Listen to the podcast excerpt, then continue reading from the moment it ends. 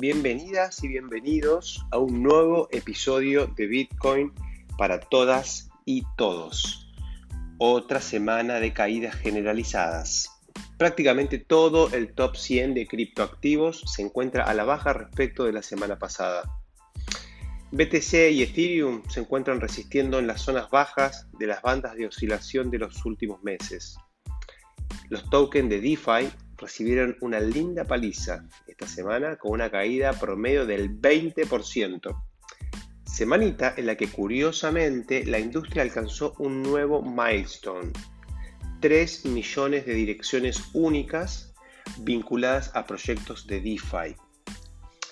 Los únicos brotes verdes están en los proyectos de los NFT de dudosa procedencia, algunos de ellos, por lo menos para los neófitos como yo. En cuanto a las noticias para destacar esta semana, la primera es que eh, se pudo lanzar Uniswap versión 3 en Optimism, la plataforma, o mejor dicho, la solución de capa 2 de Ethereum. ¿Se acuerdan que hace poquito hablamos de, de los roll-ups? Bueno, finalmente se hizo realidad y Uniswap está funcionando en un layer 2. Este lanzamiento, en conjunto con otros protocolos, era muy esperado y yo por lo pronto lo venía siguiendo de cerca. Para algunos de nosotros, el despliegue de protocolos DeFi en estas capas 2 es determinante para volver a recuperar el entusiasmo en el mercado. Entendemos que gracias a estas implementaciones vamos a poder utilizar los servicios de DeFi a valores mucho más razonables lo que era prohibitivo en la capa 1 de Ethereum ahora será posible nuevamente. Yo en lo personal estaba esperando este momento para deployar algún, algo de capital en estos protocolos y en estos nuevos espacios. Eh, ayer eh, rápidamente, digamos, eh, realicé algunas operaciones. La verdad que me resultó súper fácil y barato. lo que hice fue transferir, tenía algo de Ethereum en una billetera que uso para hacer pruebas y lo que hice fue transferir a través del el gateway de Optimism, que es básicamente eh, una forma de, trasladar Ethereum que tenía en Layer 1, lo pasé a Layer 2. Eso me costó, mm, ahora no me acuerdo, creo que unos 6 dólares, porque esa es una transacción que se realiza en la capa 1. Pero una vez que tenía mis fondos en la capa 2, la verdad que eh, todo fue maravilloso. Compré DAI, compré USDT y armé un pool DAI USDT. Todo esto, estas operaciones me costaron solamente 2 dólares. Y bueno, vamos a ver cómo fluye, ¿no? Actualmente este, este nuevo espacio, digamos, eh, por lo que pude ir investigando, tiene solamente 2.700 eh, Ether que están migrados a, la capa de, de, L2. O sea que esto arrancó la semana pasada, chicos. Esto es totalmente nuevo. Y tenemos más o menos en lo que es Uniswap 5 millones de dólares de valor total depositado y un millón de dólares de volumen diario. Lo que les voy a proponer es seguir semana a semana estas métricas específicas para ver cómo evoluciona este nuevo espacio DeFi, del cual yo en lo personal soy muy pero muy optimista.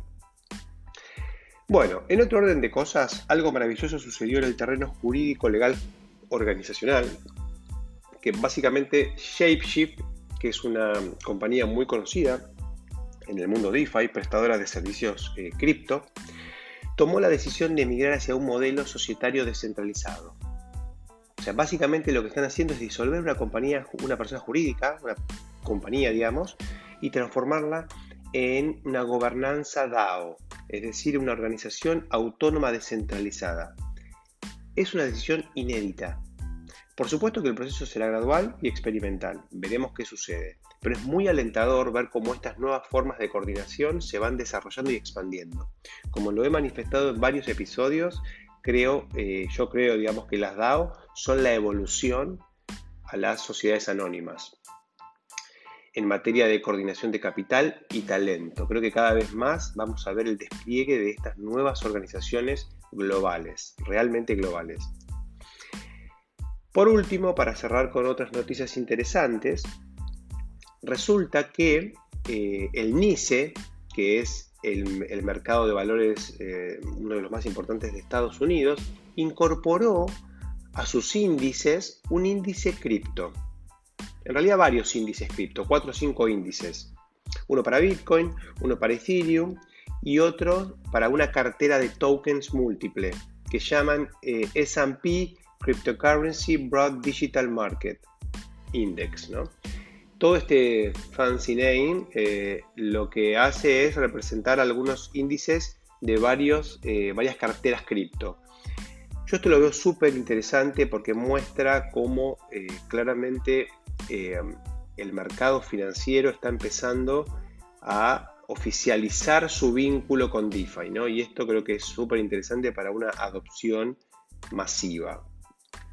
Estos índices están calculados por Luca, que es una empresa de datos que realiza modelos de valoración de activos alineados a las, normas contables internacionales y locales. Es decir, es una empresa que se especializa, ¿no? porque imagínense que para estas instituciones, valorar activos que están fuera de su scope no es fácil. Así que bueno, han recurrido a, esta empresa. Y bueno, la verdad que esto para mí es súper, súper bullish. Bueno, entremos directamente en el tema del día. Un tema que hace bastante que quiero tratar, pero bueno, no había tenido la oportunidad de hacerlo y en este momento eh, creo que es, una buena ocasión. En los últimos episodios eh, hemos estado prestándole atención al problema de la escalabilidad que tienen las blockchains. Fundamentalmente las blockchains descentralizadas, ¿no? que para mí es medio una tautología decir blockchain descentralizadas, pero lo aclaro. Para separar lo que es, por ejemplo, Binance Smart Chain de Ethereum o Bitcoin. En esta oportunidad, lo que vamos a hacer es concentrarnos en otro punto de los vértices del dilema planteado por Vitalik. Hoy vamos a hablar de la seguridad. Y hay un tema que tiene nerviosos a muchos en el mercado. Desde mediados de mayo del 2021, la hash rate de la red de Bitcoin viene en picada. Luego de alcanzar su, máximo histórico en 180 millones de terahashes por segundo, llegó a tener una caída algo mayor al 65%. Una verdadera sorpresa que solo puede explicarse por la alta concentración de equipos de minería en China a punto de ser exportados a otras regiones.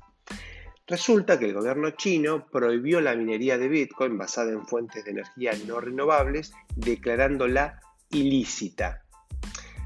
Todo esto generó mucho nerviosismo, ¿no? Porque el hash rate de Bitcoin es la barrera de entrada en lo que tiene que ver con seguridad más importante. Ahora bien, más allá de las implicancias de esta decisión del gobierno chino en el mediano plazo, como la mayor descentralización y la mayor sustentabilidad ambiental de la minería de Bitcoin, algo que es absolutamente deseable, en el corto plazo esta caída estrepitosa del hash rate debilita la red para contener ataques de doble gasto o los que se suelen llamar ataques del 51%. Y de eso vamos a hablar hoy, de los ataques del 51%, un tema súper interesante que hoy vamos a rajunear un poquito la superficie del tema, ¿no? porque es un tema complejo. Lo primero que tenemos que entender es que el hash rate, es decir, la tasa de hash, es una medida clave de la seguridad de una plataforma descentralizada que se basa en la prueba de trabajo. A mayor hash rate, mayor seguridad de la plataforma. Esta tasa mide la cantidad de poder de cómputo que protege la incorporación de bloques al libro contable Bitcoin. A mayor poder de cómputo, más difícil es para un actor malicioso atacar la red reemplazando transacciones ya confirmadas. Recordemos que uno de los elementos de la propuesta de valor de Bitcoin es la inmutabilidad del libro contable una transacción con seis confirmaciones en Bitcoin es considerada inmutable, imposible de modificar. Esta garantía de verdad transaccional es la base de un sistema sin confianza. Si las transacciones pudieran modificarse, Bitcoin no tendría valor. Las transacciones serían literalmente una potencial mentira en lugar de una verdad absoluta. Uno de los factores que protege esta verdad inmutable y consensuada por toda la red es la prueba de trabajo. el trabajo que hacen los mineros para minar bloques y recibir las recompensas a cambio. En el episodio 7 y 10 hablo de la prueba de trabajo y de la minería de Bitcoin respectivamente. No obstante, en 140 caracteres, la prueba de trabajo consiste en la lotería matemática que ejecutan los mineros al hashear los datos de la cabecera del bloque a minar y un número aleatorio y la minería de Bitcoin es la infraestructura necesaria para realizar esa prueba de trabajo y obtener como recompensa el subsidio del bloque más las comisiones pagadas por usuarios. Si quieren profundizar un poquito más en esta pequeña explicación, pueden ir a los episodios que acabo de mencionar. El hash rate mide la cantidad de trabajo en unidades hash que se están ejecutando en toda la red. Em, entonces, una pregunta válida sería, con un hash rate que se redujo más de un 60%, ¿no se ve afectada la capacidad de la plataforma de mantenerse inmutable? ¿Qué riesgos corro como tenedor de Bitcoin? ¿La caída en el precio puede ser justificada por la caída en el poder de cómputo? Bueno, intentaré responder algunas de estas preguntas. La forma más conocida de atacar la inmutabilidad del libro contable Bitcoin se llama ataque del 51%. Esta forma de ataque consiste en alcanzar un poder de cómputo que represente al menos el 51% del poder total de la red. Por ello, cuanto mayor sea el hash rate, mayor es el poder de cómputo necesario para hacer un ataque del 51%. Ahora bien, ¿en qué consiste un ataque del 51%? ¿Y cuál es el objetivo de tal ataque? Un ataque del 51% es una acción coordinada por actores con un conjunto de poder de cómputos que supere el poder de cómputo del resto de la red. Si una parte tiene el 51%, la otra parte de la red se queda con el 49%, ¿no? Ahora bien, en la carrera para agregar nuevos bloques a la blockchain, si una proporción es mayor al 50%, digamos, si una proporción digamos, mayor al 50% se confabula, se coordina podrían ellos mismos generar bloques más rápidos que el resto de la red, porque tendrían más capacidad de, cómputo. Por lo tanto, podrían, en teoría, retroceder en el tiempo, en el tiempo de la blockchain, sobre bloques recientemente minados, o sea, bloques que ya fueron confirmados, minarlos de nuevo, reordenando algunas transacciones que los beneficien a este grupo y alcanzar nuevamente a los mineros honestos. ¿Qué pasa? Ustedes saben que la red eh, tiene, un proceso que se llama de dificultad, que lo que hace es ajustar la dificultad para que la red siempre avance a, 10 minutos por bloque, más o menos. Entonces, si yo logro separar una parte de la red mayor al 50%, digamos, y empezar a minar de manera oculta eh, bloques más viejos, digamos, voy a poder minarlos a una mayor velocidad que el 40% o el 40 y pico por ciento que quede de la red minando los bloques actuales. Entonces, básicamente, la cuenta cuál es? Si yo tengo más poder de cómputo que mi competencia, puedo ir para atrás, hacer, rehacer el trabajo, lo que tiene un costo, digamos, alto, de, temporalidad, porque me tengo que ir para atrás, pero como voy más rápido, puedo alcanzar a la red que está funcionando eh, en paralelo y lograr eh, que, mis nuevos, eh, que mis nuevos bloques sean los válidos. ¿Y esto por qué es así? Porque para la blockchain no hay mineros honestos y mineros deshonestos. Solo hay bloques que se encadenan. Si dos cadenas de bloques compiten entre sí para ver cuál es la válida, la regla de decisión es elegir la cadena más larga, la cadena con mayor prueba de trabajo. Y si yo de un lado tengo un conjunto de mineros que tienen más prueba de, trabajo, más capacidad de prueba de trabajo que los restantes, claramente eventualmente eh, podrán alcanzar a tener mayor prueba de trabajo como conjunto y lograr que la cadena válida sea la de ellos. Entonces, eventualmente un ataque de cadena maliciosa puede volverse más larga que la cadena original, produciendo que el ataque sea exitoso. En tal caso, la cadena original es reemplazada por la nueva cadena. Ahora bien, pergeñar estos ataques contra la red de Bitcoin requiere de una inmensa cantidad de recursos y una precisión de ejecución que solo Ethan Hunt podría lograr en Misión Imposible 7. O sea, en la práctica, este tipo de ataques fue ejecutado con éxito en pequeñas blockchains, con escaso poder de cómputo. Bitcoin Gold, Litecoin, Bitcoin son blockchains que fueron ejemplos de víctimas de estos ataques. Pero Bitcoin es enorme. Una cosa es atacar una red chiquita y otra cosa es atacar Bitcoin. Ejecutar estos ataques sobre las blockchains pequeñas es relativamente fácil, dado que requiere una menor cantidad de recursos y por lo tanto de coordinación. Básicamente un solo actor podría realizarlas. El objetivo más común de estos ataques, porque la, pregunta es ¿para qué demonios voy a atacar una red? Porque esto, tiene un costo, ¿no? O sea, el objetivo más común de estos ataques es reordenar la cadena de bloques y obtener algún beneficio de doble gasto, revirtiendo transacciones realizadas en bloques confirmados. Básicamente lo que hace el atacante es utilizar la criptomoneda víctima del ataque para realizar un pago. Una vez que ese pago se confirma, lo que hace es eh, ataca la red y revierte el pago que acaba de realizar. En estos términos, la decisión del ataque no deja de ser de una decisión meramente económica, donde el costo de producir el ataque, que tiene que ver con la, prueba de trabajo que tengo que, que, poner a disposición de esta nueva cadena que estoy generando, tiene que ser menor al valor esperado de la ganancia del ataque.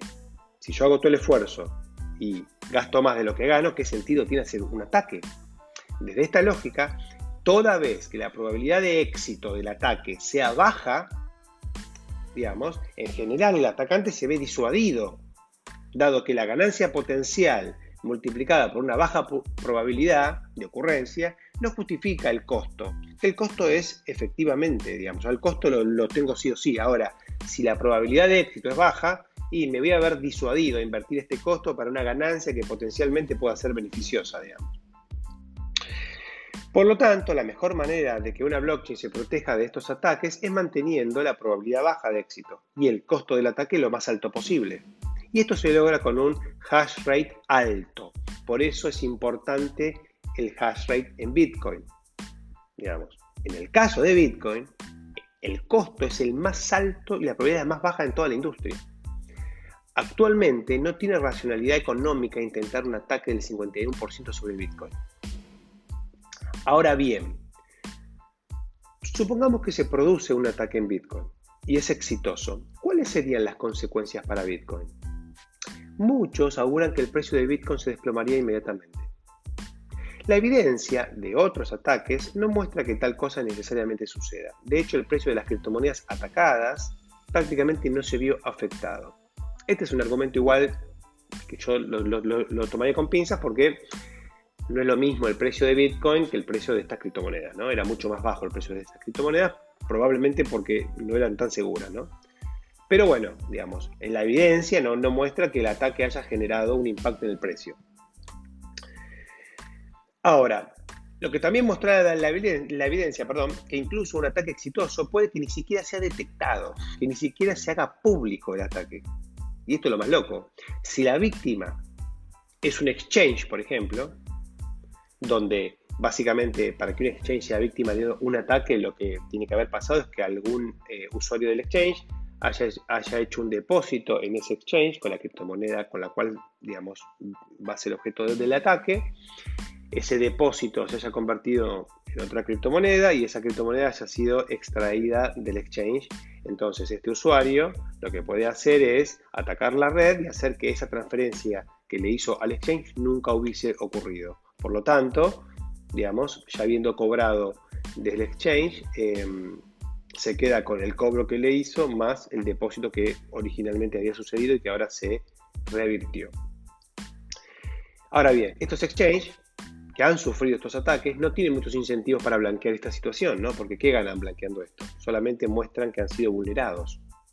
Y eso puede generar desconfianza en el resto de los usuarios y pueden perder mercado. Por lo tanto, no tiene mucho sentido en muchos casos eh, andar divulgando que fuiste víctima de un ataque de doble gasto.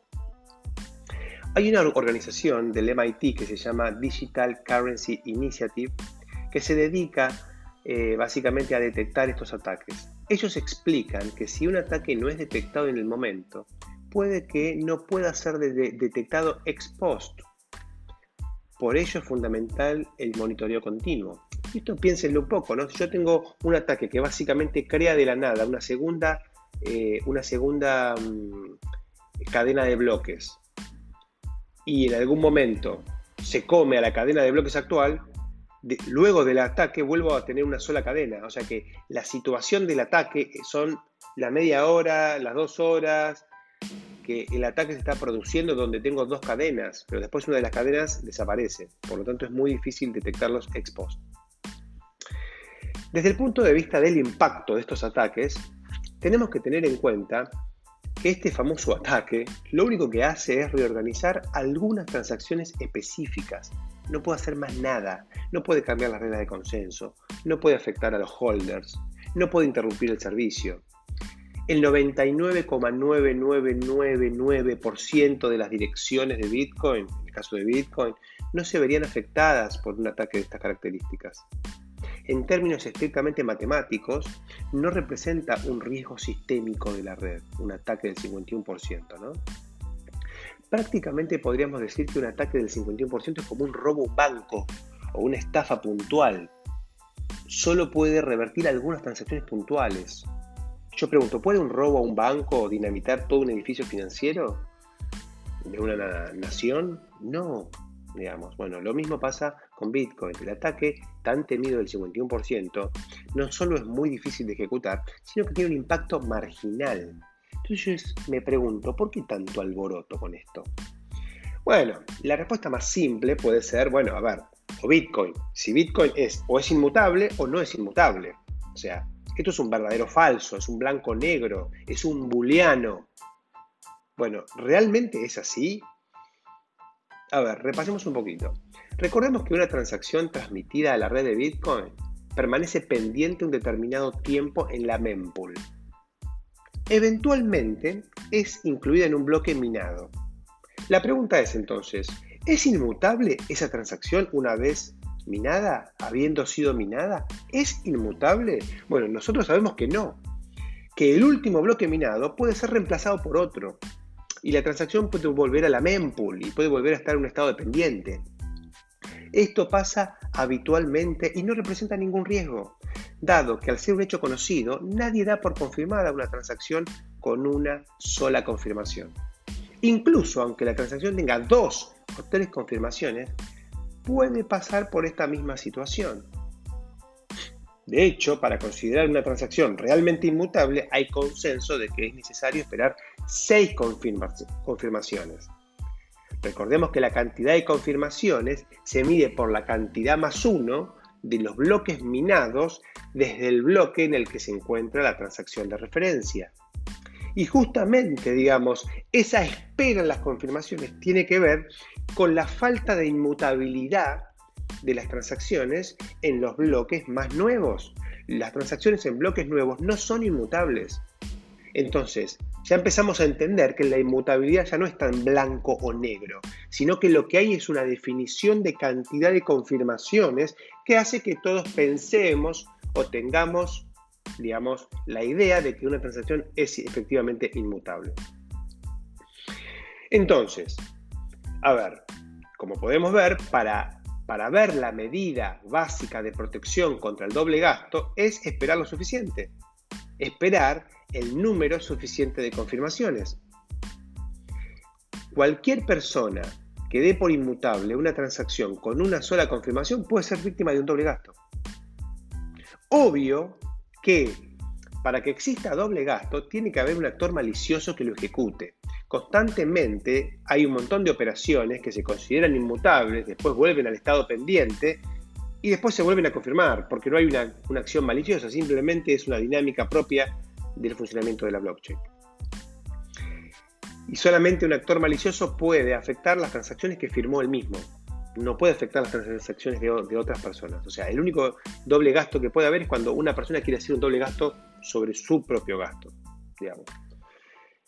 Entonces, la dificultad del ataque del 51%, digamos, eh, no es tan terrible a priori.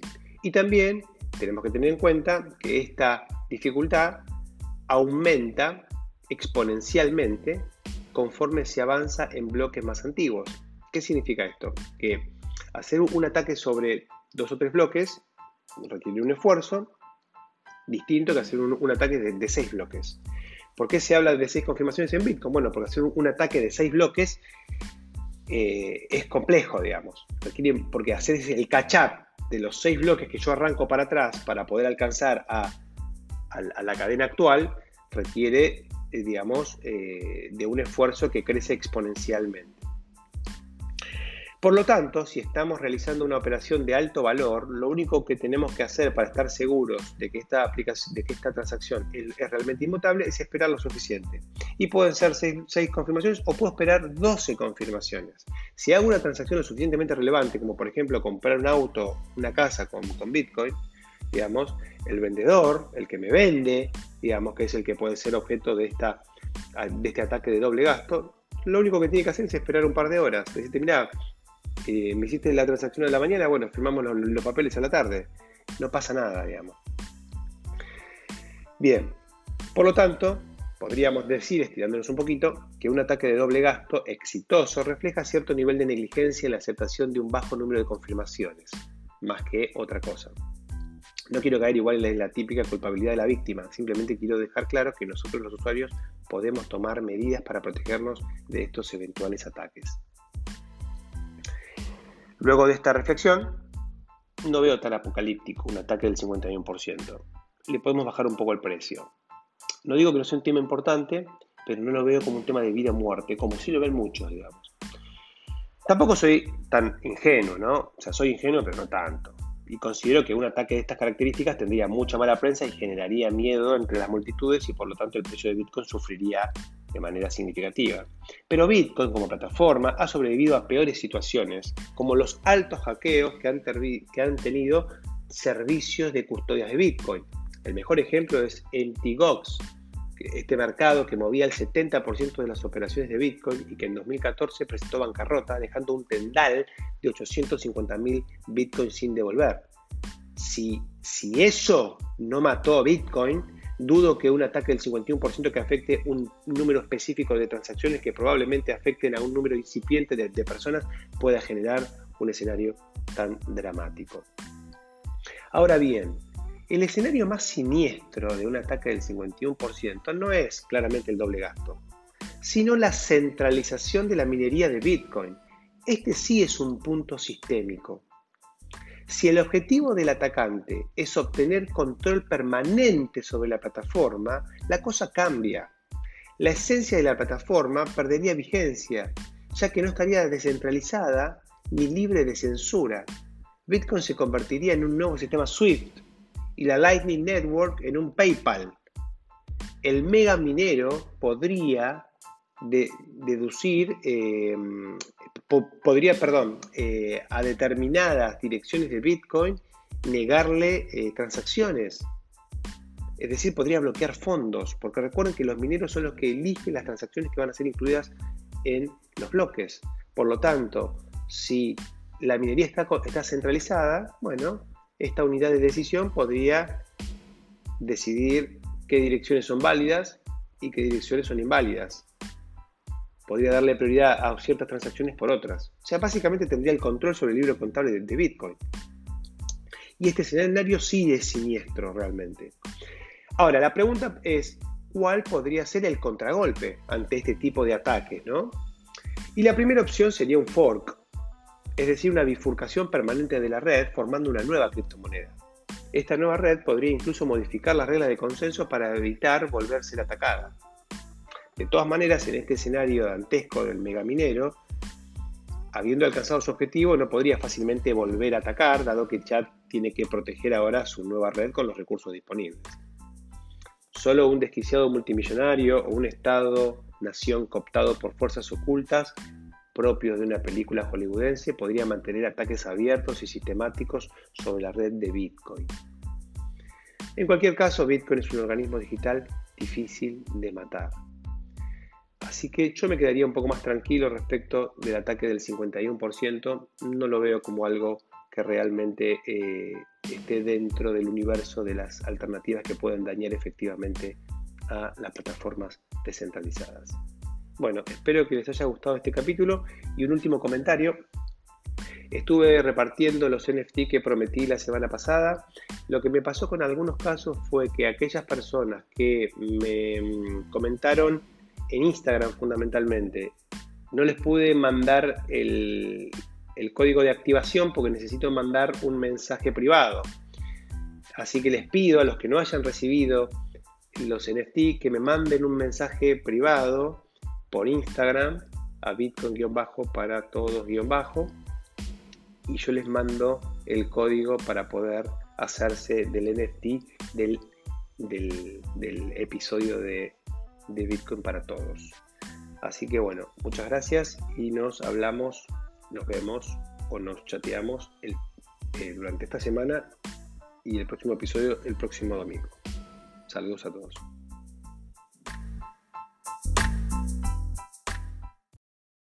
Oyentes del podcast, les dejo otra consigna. En los comentarios del episodio encontrarán un link a un formulario de Google. Son tres preguntas. Súper simple, pero valioso. Así que agradezco mucho a aquellos que puedan completarlo. Saludos.